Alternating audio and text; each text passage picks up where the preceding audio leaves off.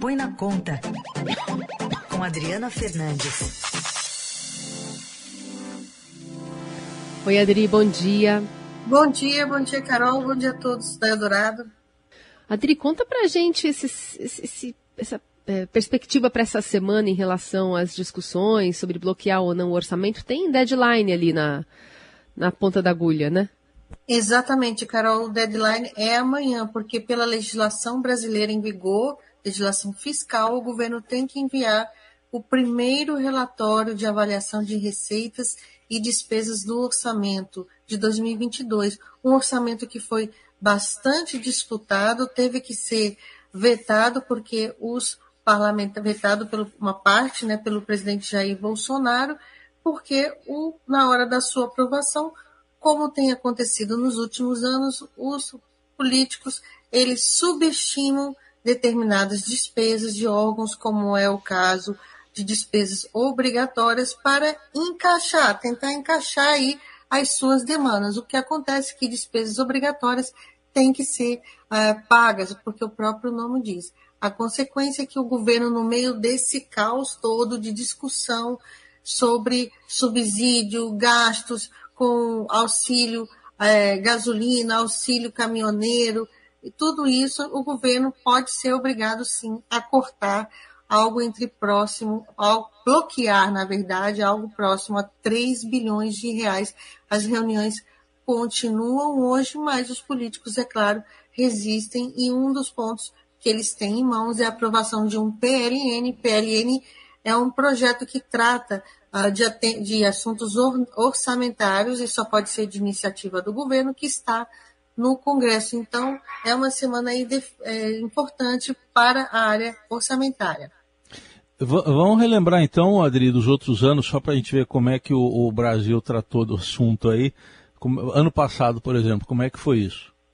Olha, ano passado o governo teve muitos problemas também, porque ah, em, ah, em, março, né, exatamente nesse mês do ano passado, estava acontecendo uma briga do orçamento, briga porque ele tudo por conta das emendas de parlamentares que foram acordadas acima do valor foram feitos acordos paralelos que acabaram exigindo vetos. Esse ano aconteceu a mesma coisa, mas o problema ficou é, mais para o início, para os primeiros dois meses do ano. Agora a questão é como cortar, como cortar essas despesas para remanejar para outras. Eu lembro aqui um, um exemplo, o Heisen, a Receita Federal teve o seu orçamento de custeio e investimentos cortado em mais da em cerca de metade, de 2,1 bilhões para 1 bilhão.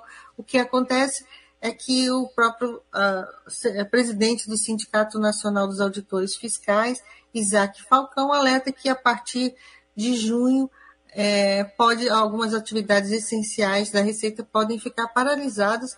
Ele faz uma conta aí de padeiro simples, né? Se o orçamento foi cortado a metade, na metade do ano já começa a ter dificuldade para o pagamento, principalmente dessas áreas tecnológicas que a Receita utiliza muito na fiscalização. Outras áreas, como também já vimos, a área de subsídio para o crédito agrícola, tão importante nesse momento de alta do, do, dos alimentos, no momento de, de plantio da safra, é, o, o governo está tendo que recompor esse subsídio porque ele, os gastos que foram programados foram feitos com a taxa Selic mais baixa, mas ela subiu mais rápido, o espaço diminuiu, e é isso que é, essas questões aí são muito específicas, mas, a, mas o bolo, o, a questão central é que o governo, o Congresso, na verdade, aprovou com o apoio do governo um orçamento que ah, não está é, condizendo com a verdade, com a verdade das necessidades, porque muitos recursos foram para emendas uh, de parlamentares desfocadas de uma, de um, de uma análise, de, um, de um, uma estrutura melhor de investimentos, são investimentos para, paroquiais, uma praça aqui, um, um item lá para uma determinada cidade, tudo de olho na eleição deste ano. Falta, o, que, o resultado é que faltam recursos para outras áreas e é um, um embrólio decidir isso no meio é, das, de, dessa, da, quando os partidos né, estão fechando é, os pontos para uh, quem vai para quem vai se candidatar para aquele determinado partido ou não. Esse mês de março é definitivo nesse ponto. É, e aí, Dri, já entra nessa conta, por exemplo, essa, esses anúncios, né, de, por exemplo, saque do FGTS, antecipação de 13 terceiro, já tem que estar tá atualizado nesse orçamento para entregar amanhã?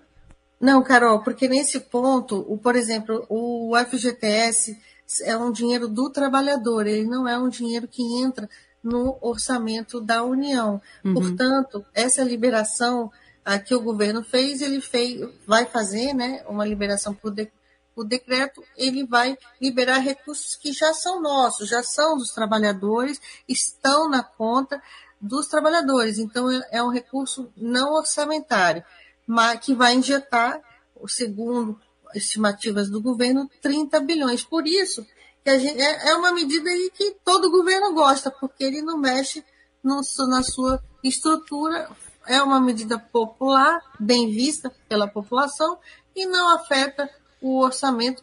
Afeta sim, os, diminui o, o dinheiro que o, o FGTS tem, que ele, os fundos dos trabalhadores, os recursos, o fundo do FGTS, ele é utilizado para financiar, o espírito para financiar é, obras e outras obras, do, como, por exemplo, de habitação, do setor habitacional, tudo isso com, tudo com a, a, a expectativa de que gere mais emprego, e o setor habitacional e saneamento estão, estão, os setores estão reclamando desse uso constante, dessa liberação constante, mas eu acho que essa esse tipo de prática de liberar mais o dinheiro do trabalhador veio para ficar.